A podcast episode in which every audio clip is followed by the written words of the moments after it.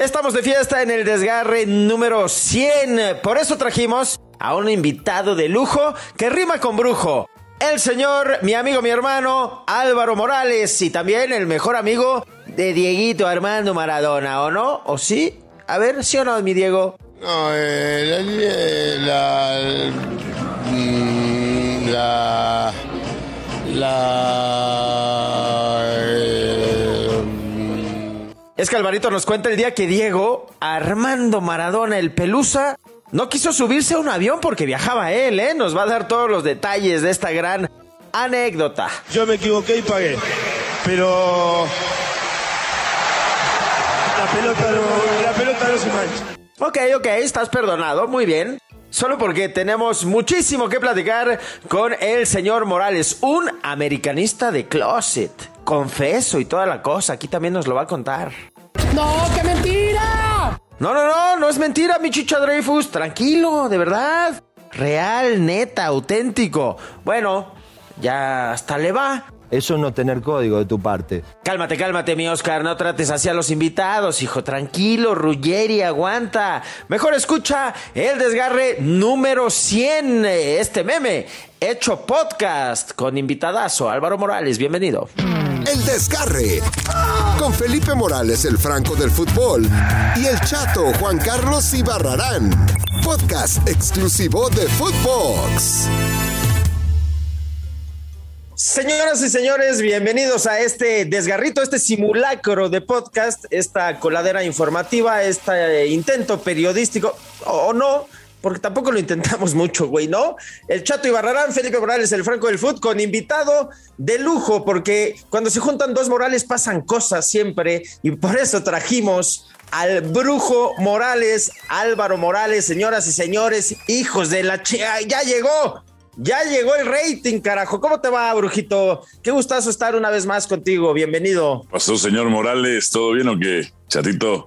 Bien, hacemos el intento, mi hermano. Chato, qué buen invitado nos trajiste esta vez, güey. A ver si nos sube un poco el nivel de esta porquería que normalmente transmitimos aquí en Footbox, que además es nuestro episodio 100, güey, ¿no? Increíblemente, contra todo pronóstico, lo logramos, maldita sea. Es correcto, muy, muy, muy, muy, muy, muy, muy, muy, muy, muy, muy buenas las tengan y mejor las pasen, mi querido Felipao. Invitadazo el día de hoy, el brujo. Ya tuvimos al brujo mayor que dijo que el Atlas iba a ser tricampeón, falló el brujo mayor, pero ahora sí traemos un brujo de verdad, mis hermanos. Mi querido Alvarito, ¿cómo estás, Álvaro? Bien, chatito, ¿todo bien o qué? Todo perfecto, pues aquí contentos con eh, pues eh, un invitado, un cruz azulino de cepa, un cruz azulino de corazón, eh, pues Álvaro Morales, ¿no? que, que le va al Cruz Azul y yo ya de estar Ya no. triste por la situación del Potro Gutiérrez, Álvaro. Eh, el Cruz Azul, no, gracias, qué bueno Ya que no. ya no le voy al Azul, ya no sufro, hermano, ya no sufro, imagínate. Imagínate que la sigan Cruz Azuleando, lo que les pasó contra Monterrey, le alcanzaron a empatar, pero bueno, Corona, el, el, el fut- el- como en muchas industrias y con muchos cosas de la vida, pero en los deportes es, es más cruel y se resiste uno a creerlo. Bueno, no yo, sino la gente. El tiempo es más cruel. El- un jugador deja de ser en dos años. Pues Corona ya pasó su tiempo. Sí, ya. Pero, pero está, O sea, eras de jurado tú. No, ni jurado, jurado no debió ni llegar a. Cruz Azul. Pero bueno, ahí se metió Jaime Ordiales a arreglar esa negociación. Oye, Álvaro, pero pues eh, bien dicen por ahí las redes sociales y todo esto que podrás cambiar de esposa, podrás cambiar de coche, de casa, pero jamás de equipo. Esto me llama la atención de alguien tan eh, coherente como tú, Álvaro. ¿Por qué cambias de equipo? Si, si la playera se lleva en el corazón, mi hermano. Por eso mismo, porque soy coherente, congruente y, todavía racional. Entonces yo no creo en esos clichés románticos, o sea, eh, y que está bien que la gente los crea, está bien, está bien, hay que, hay que aprovechar que la gente crea eh, en esos este, simbolismos tan, tan románticos, como que si fuera más moral, eh, como, o que si fuera menos moral, este, cambiar de mujer o cambiar de, de familia, ese tipo de cosas, ¿no? Epa, no, como de familia. Vale. Oye, pero te fuiste con el, el odio rival, Alvarito. ¿Por qué las águilas, güey, no? Pues porque me dio el síndrome de Estocolmo. papi. Esa fue la cosa, me dio el síndrome de Estocolmo. Imagínense, ¿no se acuerdan ustedes ese lapso que hubo? No solamente las finales perdidas, sino ese lapso de 20 torneos en que Cruz Azul no le pudo ganar a la América. 20 torneos. O sea, era terrible. Y luego aquella final del 2013, esa fue la, el parteaguas, el acabose. Ahí se jodió el asunto. Ahí dijiste, soy amén. ¿Cómo la viviste esa? ¿O qué? ¿Dónde Pues- andabas? ¿O ¿Fuiste al estadio? ¿Cómo la viviste? ¿La- ¿Viste los últimos minutos, los penales? ¿Ya Sí. te habías ido del estadio? ¿Cómo No, fue? estaba a punto de, estaba esperando para hacer Sport Center y había un co- compañero mío que me decía, ya festeja. Le dije, no, güey, él, era, él, él es americanista. Le digo, no, güey, es Cruz Azul. No, que no, no, es Cruz Azul, güey. Con Cruz Azul nunca se sabe, güey. Y dicho y hecho, sucedió eso. Perdió Cruz Azul de la manera más increíble, más increíble. La segunda más increíble creo que fue aquella que tenía ventaja 3-1 contra Monterrey. Este, otra, otra que me acuerdo mucho, en donde Cruz Azul llegaba súper favorito contra Necaxa y no se pudo. Y Ivo, No, Ivo. Bas- Ivo Basay y Peláez los destrozaron. Hasta luego. Sí, 4 de junio del 95 compren el primer baile libro que escribí precisamente de esa fecha que llevas tatuada en el corazón. Ni, la, ni las manos metieron contra Necaxa en aquella ocasión. Otra que, trabuco ese rayito. Otra que me acuerdo que, digo, me acuerdo porque como aficionado cementero en ese momento, contra ah, el América del Negro Santos. Destrozó el América del Negro Santos. O sea, ni las manos metieron, ni las manos metieron. Jugaba Raúl Arias en aquella generación de Cruz Azul, me acuerdo. Este, otra terrible, así que digas terrible. Que ¿Y por qué estás llorando, güey? la ¿Por qué del Toluca. estás corriendo una lagrimita? No, yo no lloro, no tengo lagrimales ni Ah. alma. Oye, oye, Y luego, luego del 2013, Son varias, ¿no? luego del 2013, eh, mis familiares empezaron a dar cuenta de que me daba gusto que ganara la América. Me decían, eres americanista de closet. No, no, yo lo negaba. Eres americanista de closet. No, no, no. Y luego en un, en un examen de, de conciencia dije, sí, soy americanista de closet. Me da gusto cuando la América gana. Pero todo fue de- después de aquel 2013. Hijo, o sea, es genuino este pedo. Sí, sí, sí. Todo de mí es genuino, hermanos. Es como cuando dicen, eres un personaje. No me conoces en la vida real. Personaje era cuando hacías por center. Y está bien, la televisión es de personajes. y era cuando O sea, tenías que leer tus cue sheets y, y dar el shoe sheet y todo eso, ¿no? Que muy serio. No, Eh, en pues- el béisbol, eh, los Diablos Rojos eh, robaron como Boston, ¿no? O sea, con tanta, o sea, era tanta la seriedad que eso es un personaje, decía yo. Entonces, sí, creo que era, fue la única etapa en donde no era genuino yo. Salvo en los highlights, que podrías echar mucho desmadre. Eso, ahí sí. Ahí sí, todo lo, de- todo lo demás era bienvenido, bienvenidos y buenas noches tengan todos ustedes a Sports Center, papá. Oye, Alvarito, ¿de dónde nace, de dónde nace el apodo de, del brujo? ¿Por qué el brujo? Porque así le dicen a un jugador de Chivas. Ah, que ahora es de Cruz Azul, Que ahora ¿no? es de tu El- el Brujo máquina. Antuna, dices tú. Era. Antunita. Al Brujo, que el otro día me lo encontré en unos tacos, los tacos del periférico, ahí por ESPN. Ah, muy buenos. después de años de que le tundí durísimo, le tundí durísimo, ahí este, me lo encontré justamente. Te han reclamado, te han encarado, güey, así algún No, jamás, que diga, jamás. hijo no de la de las O sea, debes. a, mí, a mí me da mucha ¿No te han risa. aplicado un Martinoli? No, a mí- a mí- ¿No? eh, yo creo que depende, depende cómo me vean. Yo creo que, o depende cómo vean a cada quien. Yo la vez, la mayoría de las veces que he estado con futbolistas que he criticado, bajan la vista, o sea, me tienen miedo. Y yo no Ándale, tengo, pues. y yo no tengo ningún problema, este, del absoluto, ¿no? O sea, una de, mi- una de mis grandes anécdotas para mi egoteca personal es cuando Maradona no se quiso subir a un avión conmigo, porque yo criticaba a Maradona de. Dorados. ¿Cómo fue? Le daba, le, le daba, le daba, cri- criticaba con todos los argumentos eh, y la información de que pues, Maradona no dirigía ese equipo, ¿no? Era un adorno nada más. Sí, un adorno simbólico que servía para cosas de motivación y le daba duro, duro. Y a Maradona, Maradona siempre estuvo acostumbrado que a la alabanza, la alabanza, la alabanza.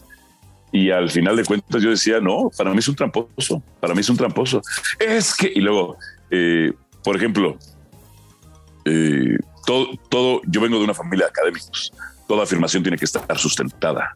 Utilizamos el método, ya sea que utilicemos el método dialéctico, eh, eh, utilicemos el método socrático, todo. Entonces, toda afirmación mía siempre está documentada, siempre está argumentada. No hay ninguna que no.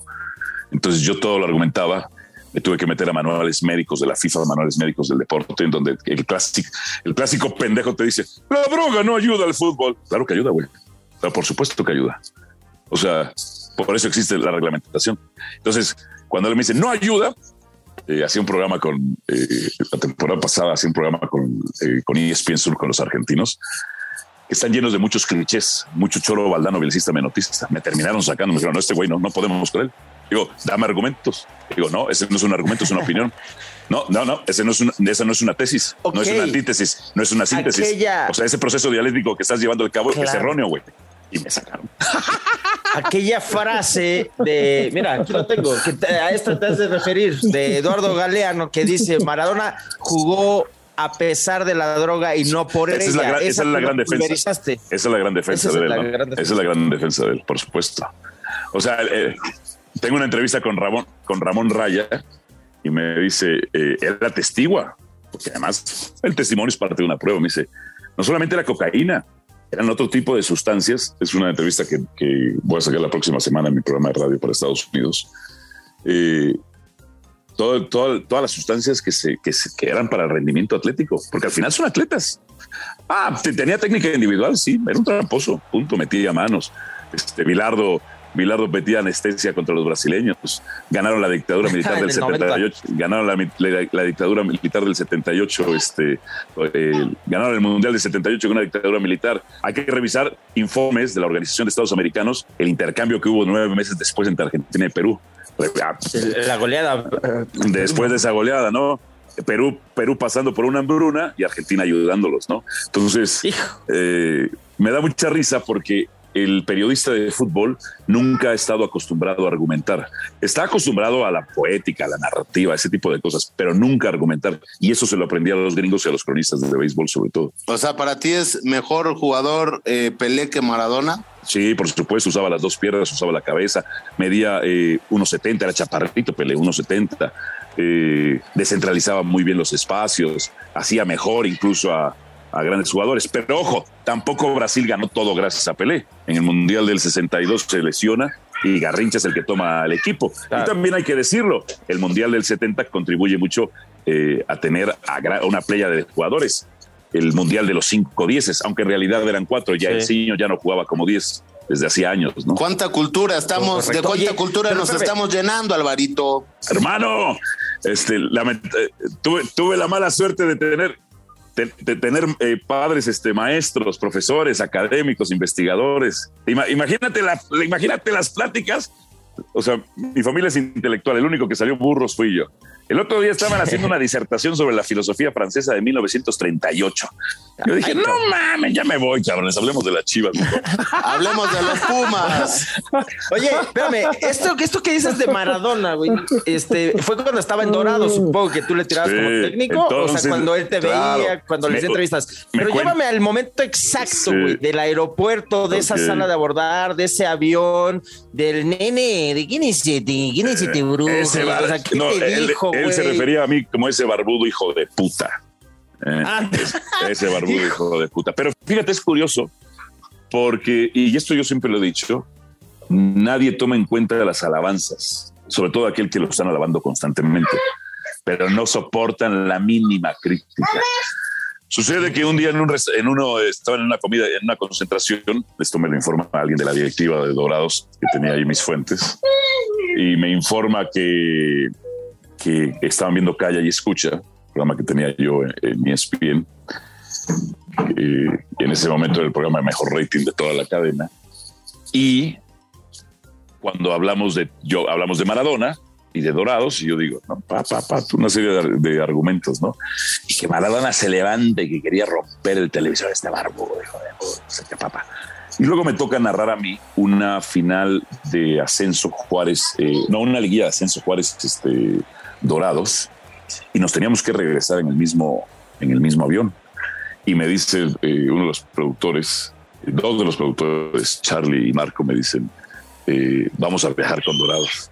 Dije, ah, qué chingón. Le digo, me dice, ¿tú no, tú no tienes pedo de encontrarte a Maradona. Le dije, no mames, güey, no mames. Si algo no tengo en la vida es miedo, cabrón. Y menos contra estos seres humanos, que, estos seres humanos normales que han idolatrado, los fanáticos, ¿no? Que los han enaltecido cuando son seres humanos normales. Es una gran ventaja que tengo yo. Casi no idolatro atletas. O sea, yo los veo normales. Y eso les gusta. Les, caga el, el fanatismo también de alguna medida.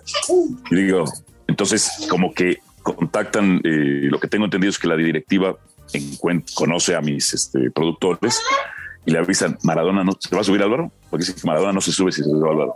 dicen, pues Álvaro no se va a bajar. no lo conocen ese cabrón. O sea, ese cabrón no tiene. Dijo, le dicen, Álvaro no idolatra atletas, no idolatra atletas. O sea, la gente dice, oh, Maradona, veces, Álvaro no. Entonces, eh, pues al final Maradona no quiso subirse tuvo que tomar otro avión, lo que yo sé, o no sé qué hizo, se fue de Juárez, se fue en burro de Juárez a, a, Culiacán, ¿no? y subo y todos los jugadores se me quedan así. Pero ah, respondiendo a otra pregunta que me, que me hacían ustedes cuando me he topado futbolistas que critico, nadie me la ha hecho nunca, nunca eh, de tos, absolutamente nadie. Nadie. Ni Alan, ni Alan Pulido. Ni, ni Alan Pulido. No, me dicen que Alan Pulido es re buena onda. Imagínate, un día, el, primer güey que yo me encuentro, que yo criticaba duro y que me encuentro así en una concentración de selección mexicana, era precisamente a, Marco Fabián, a Marquito Fabián. Y me dice Marco Fabián, este, soy fan de su programa, me dice. Le digo, gracias, hermano. Gracias. Lo que sí, obviamente, he, recibido, que me valen, me dan mucha risa, me valen madre, es las malas caras, la vibra del odio pero este es una vibra fascinante, lo de a mí me empodera. Te empodera la mala vibra. sí, sí, sí, Oye, eh, dame un top 3 de Alan Pulidos, o sea, en este sentido de que despedazas desde este raciocinio que dices, bueno, cuántos minutos, cuántas lesiones, cuánta productividad, de estos que, te has agarrado de, de, güey, es que no estás respondiendo y seré tu máximo crítico. ¿Qué otro nos puedes recordar? Por ejemplo, eh, cuando está peleando eh, con Quiroga, contra Quiroga, que estaba en Necaxa, el título de goleo, ¿no? Recuerdo ese. Entonces, un, si mal no recuerdo, un gran porcentaje de los goles de Alan Pulido eran de penal. Sí. Y los de, y los de Quiroga prácticamente todos eran en movimiento. Pero no solamente eso. Ah, ah, chequen este dato. O sea, mejor dicho, vayan ustedes Ahora, ahora sí que, como decía José Antonio García, investiguen, o decía Prestoifer en su momento, el que era presidente de América, investiguen cuántos goles de cabeza tienen Alan Pulido. Sí, no. Y no, 9 de 12 del campeonato de goleo de Quiroga fueron de cabeza. 9 de 12 de cabeza. Alan Pulido, imagínate, yo me doy cuenta de esto. Eh, en el Chivas de Cardoso, Alan Pulido cobraba los tiros de esquina. Yo dije, qué raro está eso. Y ahí me pongo a ver, tratar de, no, encontré uno de los eh, goles de cabeza de Alan Pulido y empiezo a buscar las fuentes y me dicen, Alan Pulido no cabecea por cuestiones estéticas, de golpearse la nariz, de, claro, Alan Pulido es un tipo vanidoso, arreglado, este, pues este, de toda esta cultura de los, de, de los nuevos, de los nuevos ricos del deporte. Y está bien, yo lo respeto, no, no, lo, no, no lo critico, ¿no? Entonces, chequen, Alan Pulido no remata de cabeza, por eso iba a cobrar. Y mandaban al pobre conejito a rematar. Luego, eh, esto de los goles. ¿Cuántos de esos goles de Alan Pulido, lo que yo llamo goles de poder, los goles que dan puntos, victorias o empates? ¿Cuántos de esos? Y entonces tenía una desventaja. Pero bueno, llegaron con 12 al final, si recuerdo que eran 12 al final pero Quiroga mete uno en liguilla, entonces digo, él es el supercampeón de goleo. El otro era el co-líder de goleo. Este es el supercampeón de goleo. Eh, eso sí. Oye, eh, oye, Álvaro, y en el tema Pumas, ¿por qué te da tanta alegría, tanta felicidad que pierda un equipo de la Universidad Autónoma de México, un equipo que ha hecho esfuerzos impresionantes para traer grandes refuerzos? Un día te voy a invitar a que vayas conmigo, Álvaro, a, la, a la, cantera. Tú le vas a los Pumas. Yo no le voy. Ah, a, que vayas a la cantera y veas eh, el hotel que se construyó para, para los jóvenes. Da igual. Yo, no voy a invitarlo ahí. Yo voy a invitar al Alvarito a ver si jalas un domingo al pebetero, güey. ¿Vamos? ¿Para qué, güey? Eh, güey, es uno de los peores estadios. ¿eh? Es uno de los estadios, de los peores estadios en cuanto a oferta para el cliente. O sea, en Estados Unidos yo no dudaría que a futuro hicieran, pues, digo, no es el caso, pero en Estados Unidos a futuro hubieran hecho ya una demanda colectiva por, eh, por, por cáncer en la piel. Por supuesto que sí. Con- o sea, como, ah, como son los gringos, dicen, vamos a reunir firmas, contratamos abogados, Pumas nos provocó tal, tal, tal, tal, el sol cancerígeno. Pum, cáncer en la Y piel. es que no le pueden mover al estadio, pues patrimonio Cultural de la nación. No sé qué chingados. Pero, oye, y Alves, güey, Pero está, pero no, no jodas, güey. O sea, es terrible. Porque además han ido a los palcos, no al Palomar, han ido a los palcos de Seúl. nada, se ve terrible de abajo, no se ve ¿Qué nada. se ve? De abajo, el Nada, palco de prensa no se ve nada. Es un, eh, a ver, es un estadio, es un estadio, Álvaro, hecho para, es el único estadio olímpico que ha recibido y Ajá. albergado unos Juegos Olímpicos en 1968. Por eso es olímpico, ¿no? Es correcto. Es el único. Por eso es olímpico, no, ¿no? porque, por ejemplo, el de, el de Juárez es olímpico. Brujo, mira, tenemos otro brujo. No, no, no. Ajá. Pero es un estadio ejemplo, olímpico fíjate. para ver el atletismo. Eh, pero, pero, a ver, pero oh, ahí, ahí está la clave, mi chatito. Los estadios olímpicos son pésimos para el fútbol. Son Correcto. pésimos para la experiencia del El fútbol. de la Roma es pésimo estás, para el fútbol. ah, estás también. alejado, estás alejado. Los mejores son los tipos cajitas, los, los tipos cajita ingleses. Esos son los mejores. Eh, Cruyff dijo, yo jamás dirigiría a la Roma porque tiene una pista entre la banca y la cancha y entre la afición y la cancha y dice, yo no puedo estar en un estadio en el que la afición no está cerca del estadio. Pero en Claro. fin, oye, güey, Alves, Dani Alves, güey. Ok. O sea, máximo ganador de toda la maldita historia de este deporte. Sí, Y lo tienen de contención, ojo de lateral. de Ha sido interior. crítico también con Alves, pero ahí los números, también tú que te abrazas a ellos, también te dicen, eh, señor Morales, equilibremos la crítica. O, o estamos en esta etapa en la que, híjole, qué pinche pena con Dani Alves, a dónde se vino a meter, ¿no? También, también, o sea, todo suma. A ver, es lo que les decía. En el fútbol, en la industria del fútbol, el directivo, el jugador y el periodista fan confunden el fue, el ha sido con el es y el será.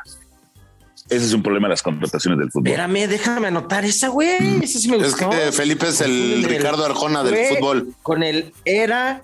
Yo amo a Ricardo Arjona, me encanta Mira, Ricardo qué bonito. Tengo a dos poetizos. yo también, Dos poetizos. Sí. Es correcto. A ver, confunden el fue con el era, con lo que es. Después le con- marcas. Confunden el- Si le el- metemos el- una guitarra, güey, espérame. Si le metemos una guitarra a este pedo, Confundieron el fue con el es. El ha sido con el será. ¿Dónde me he metido, maldita sea?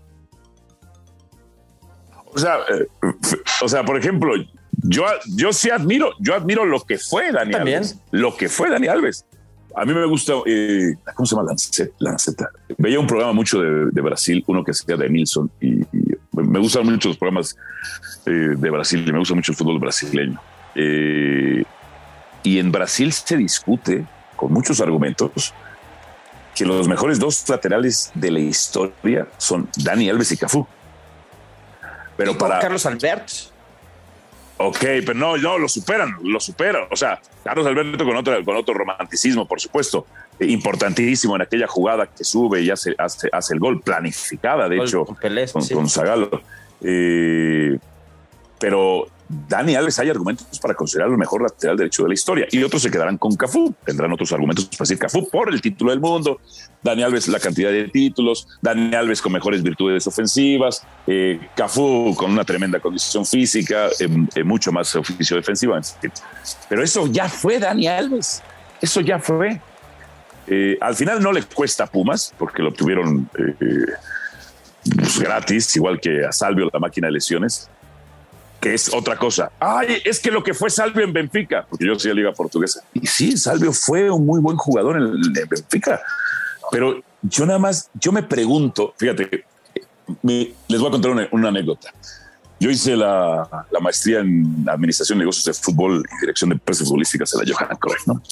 Y vas con muchos eh, directivos futbolistas y futbolistas y, gente, público en general.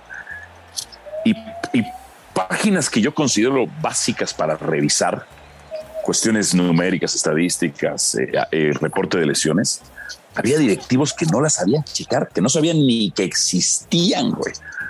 Y no es tan difícil, o sea, Por ejemplo, hay una página muy famosa que eh, Transfer Market, pues que tiene sus asegúnes en cuanto al, al valor de mercado, pero tiene Transfer Market es muy interesante porque te maneja el reporte de las lesiones. Güey, Salvio tiene prácticamente más de mil días lesionado.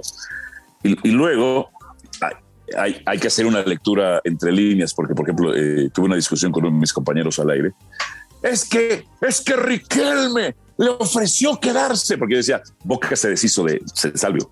El mundo Boca, porque eso sí, con Community Manager hicimos una recapitulación, eh, recabamos toda la reacción de los aficionados de Boca todos estaban felices por la salida de Salvio. Nos tuvimos que meter a ver los últimos partidos de Salvio. Nada tonto en Boca lo meten como si iba a Pumas, aunque al final no hubo ninguna negociación con ellos directamente.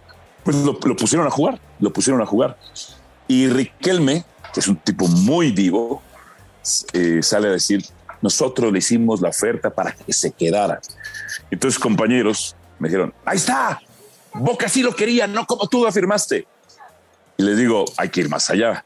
¿Qué dólar ofreció en la, en la, conferencia de prensa? ¿Qué dólar ofreció?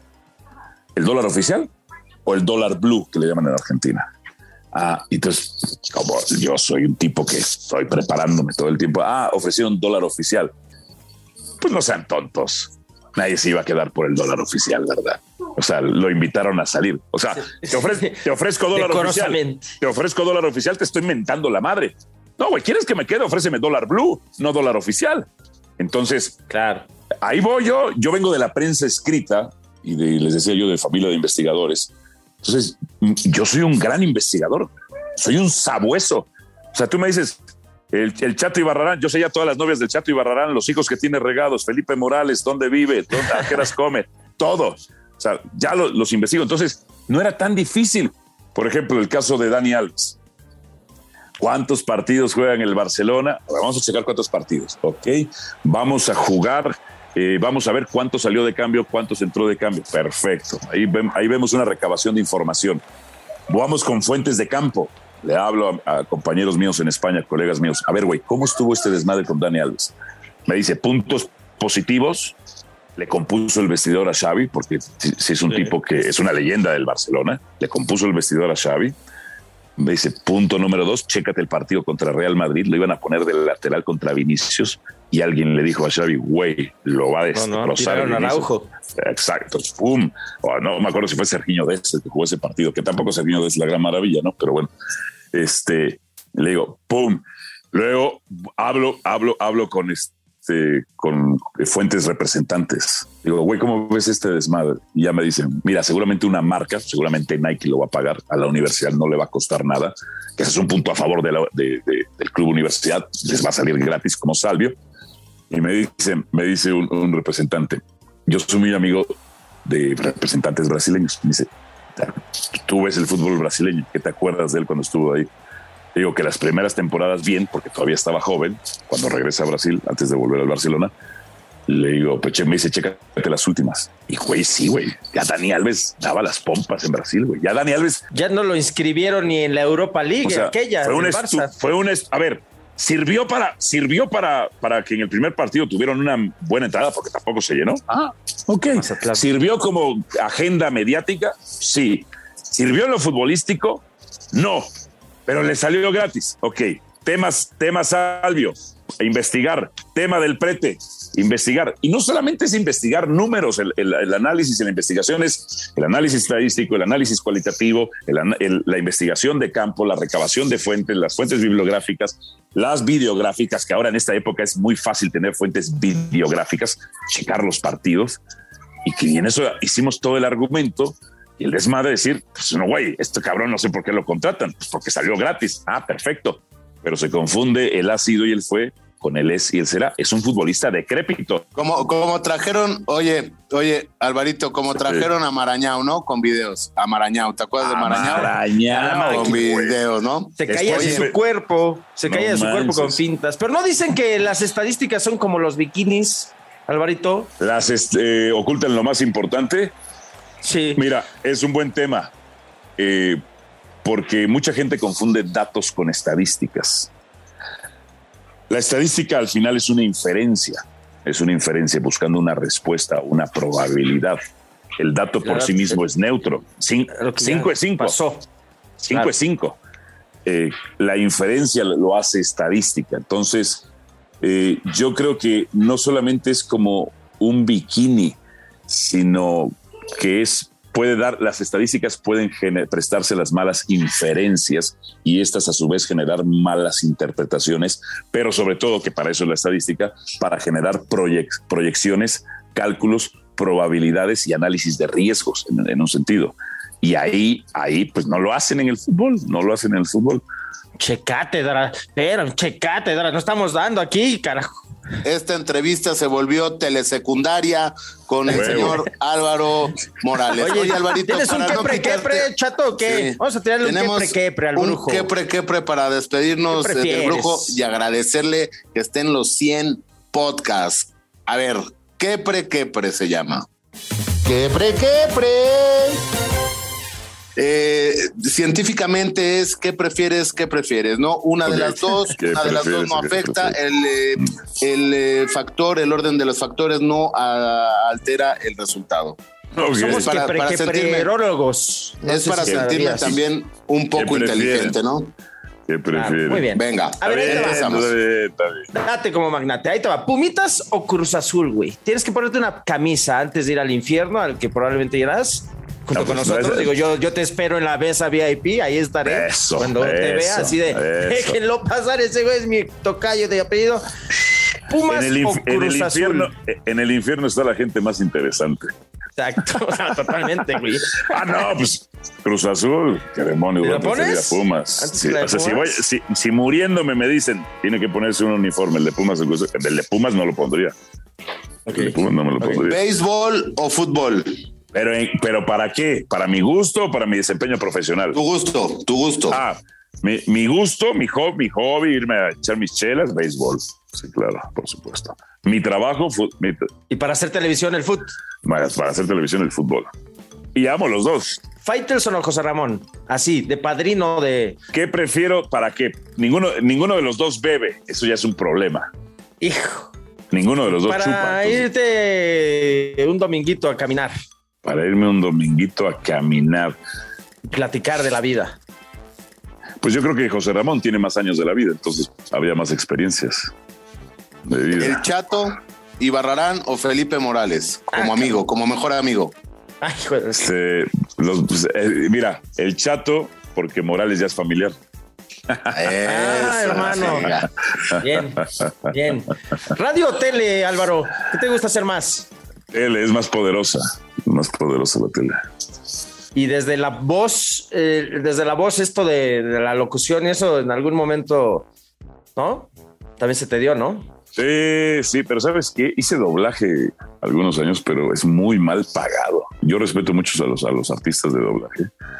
Ah, pues si no eres Mickey Mouse, pues sí es, pues sí Sí, es mal pagado. Si no eres el Spider-Man, Como qué voz sería el Alvarito, güey. Como que, te, que te- de villano, evidentemente, ¿no? Yo eh, había, ah, yo, yo gra- gra- grababa, grababa mucho para, eh, ay, era un instituto mormón. ¿Cómo se llamaba este instituto? Hacía todo, todo, todo el doblaje de la época este, de Lutero y Calvino y todo ese tipo de cosas. Le ponía la voz yo en, en español para sus, pues, sus este, documentales internos. ¿Tienes algún villano que te gustaría doblar? O sea, es decir, así yo, yo podría ser la voz de este personaje. Yo creo que yo podría ser la de todos los villanos, hermano. Sí. si te queda, ¿eh? Ojo, atención aquí. Yo, A yo ver. sí quiero yo sí quiero escucharlo. eh, Guatemala o México. México. Eh, Yo nací en Guatemala por accidente, nada más. O sea, mis, mis padres iban emigrando de guerra en guerra. Eso. ¿Tienes, tienes eh, familiares allá? ¿Tienes contacto? Eh, sí, tengo, a ver, eh, uno, dos, tengo cuatro tíos, cuatro tíos hermanos de mi mamá. eh, viven allá. Uno de ellos, dos de ellos vivieron aquí en México como más de 20 años y luego se regresaron. Este, mi abuela que vivió muchos años acá en México, luego se regresó, pero ella ya murió. Eh, primos, pues todos los, hijos de hijos de ellos, primos, sí, sí tengo familiares. Contacto así, pues de vez en cuando nos escribimos, este, saludos, ¿cómo estás? Este, ya.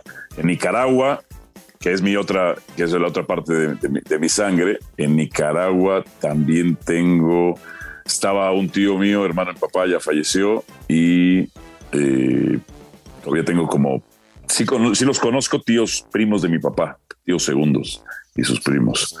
Sí. Todo. Oye, güey, me, si llego me- yo. me- me- me encanta ir a vacacionar a Nicaragua. Es un gran Sí. lugar para vacacionar. Uf, la Oye, costa del ya- Atlántico, la costa del Pacífico, lugar de Granada, León. Si, si llego yo con un portafolio así y un saquito y, y sobre la mesa, imagínate que estamos en una bodega oscura, güey. Solo hay una mesa y, un, y una lámpara que alumbra un portafolio.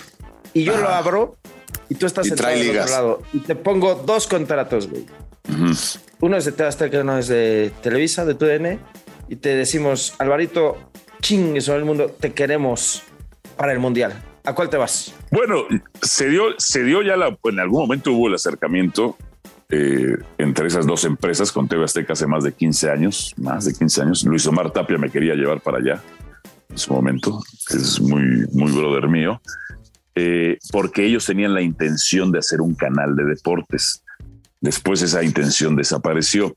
Luego Televisa, eh, también hubo dos acercamientos y, y en algún momento cuando, eh, cuando el mercado, el mercado siempre se acerca a ti y suponiendo que en este caso, mi respuesta es clara, sería tu DN, eh, si no, si no existiera ESPN, este, Fox, si solo tuviera esas dos opciones, como dices tú, y la respuesta es muy clara, porque ellos tienen un canal de deportes, yo puedo ahí hacer cosas, o sea, porque una de, las, una de las cosas que yo negociaba era tener mi programa de opinión, además de narraciones, pero tener un programa de opinión. Y Azteca es un canal de, es un canal de temas generales. O sea, tienen espectáculos, noticias, caricaturas, deportes. O sea, o sea, esa sería la respuesta. Muy bien. Es correcto. Venga. Ya nos vamos. Oye, eh, Álvaro, pues ya, ya nada más para despedirnos, eh, pues felicitarte porque eres nominado al Oscar por el, eh, la serie del América, América contra América. Sales más que el Tan Ortiz, que hoy lleva nueve triunfos eh, Blanco, consecutivos, y que Cuauhtémoc Blanco, que el mismísimo Cuauhtémoc Blanco. Y bueno, pues ya Yo soy, estamos... el ter- eh, yo soy el tercer, el tercer máximo ídolo de la América. Así lo comprobé el día que fue. Así lo comprobé el día Después que de fue. Reynoso y el Jorobas. Reynoso, Cuauhtémoc y luego sigo yo. Lo, lo comprobé el día que fui a Cuapa. Más, no te vayas a desgarrar, güey, ¿no? Después, Eh, después sigue Celada, sigue el Negrito, Santos, eh, que lo quiero mucho, Sague. Es un gustazo, mi querido Alvarito, que hayas estado con nosotros en nuestro programa, en nuestra emisión 100 de esta coladera informativa, de este desgarre, que a veces también pretende ser informativo con este tipo de entrevistas. Recuerden que pueden sintonizarnos en todas las plataformas digitales. Estamos en, En todas. Spotify, en, en- en todos lados, güey, en, en Apple, en Amazon, en todos lados donde nos quieran escuchar. También eh, está abierta la posibilidad a que lo sigan haciendo y descarguen nuestros capítulos. Gracias, Alvarito. ¿No te desgarraste, güey? Aquí en el desgarre no sientes acá una molestia en el abductor, así como de, ay, ya me estoy, hijo, ya me desgarré, hoy no voy. Todo bien, todo, todo bien porque nos apropiamos de la pelota. Eso, eso. Que corran los que no saben, dirían, ¿no? La posesión, sí. ¿Ah? Eh, que te vuelvo a repetir. Vámonos, chato. bye, bye, bye. Gracias, Alvarito. Esto fue Abrazo, muchachos. Hasta luego. Chao, chao. Esto fue El Desgarre. Con Felipe Morales, el Franco del Fútbol, y el chato Juan Carlos Ibarrarán. Podcast exclusivo de Footbox.